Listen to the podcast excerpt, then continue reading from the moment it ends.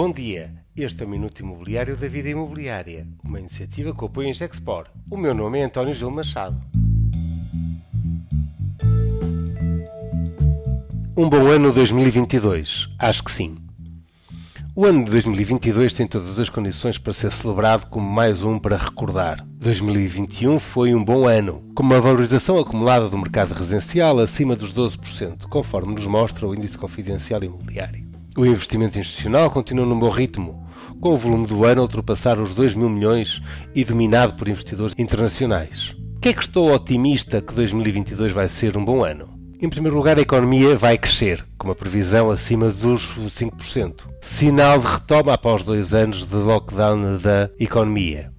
Há cadeias de abastecimento a repor e estou convencido que com a população boa vacinada vamos colocar a pandemia do Covid definitivamente como uma história do passado. O desemprego está em mínimos e o rendimento das famílias a recuperar e acredito que continue em 2022. Além disso, a pandemia significou um aforro adicional e forçado que agora pode encontrar aplicação no mercado imobiliário para quem descobriu que precisa de uma casa nova. Também a volatilidade dos mercados financeiros, em especial com a expectativa da subida de juros, vai trazer ainda mais pressão da alocação de capital ao mercado imobiliário. Quer os grandes fundos, como a nível mais micro, a aplicação de poupanças de quem tem algum aforro. Acredito que Portugal vai retomar, ainda com mais fulgor, como destino turístico. Os países do norte da África, Turquia e outros destinos concorrentes são vistos ainda como um risco acrescido. E o nosso país vai surgir como alternativa segura, um país vacinado. E a Europa está desejosa de viajar para o Sol. O que é que pode correr menos bem? A escalada da inflação, se for mais forte e se representar mais cedo a subida de juros, do que hoje, portanto, antecipamos, conjugada com uma situação de pântano político e de indefinição depois das eleições de 30 de janeiro.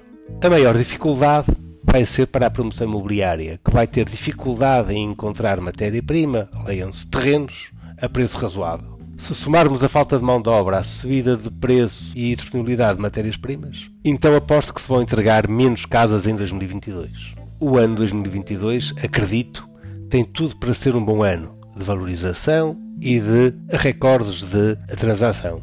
A vida imobiliária continuará por aqui a informar sobre a melhor atualidade do mercado. Este foi o primeiro minuto imobiliário da vida imobiliária de 2022 e contou com o apoio em Gexpor. Obrigado por estarem connosco.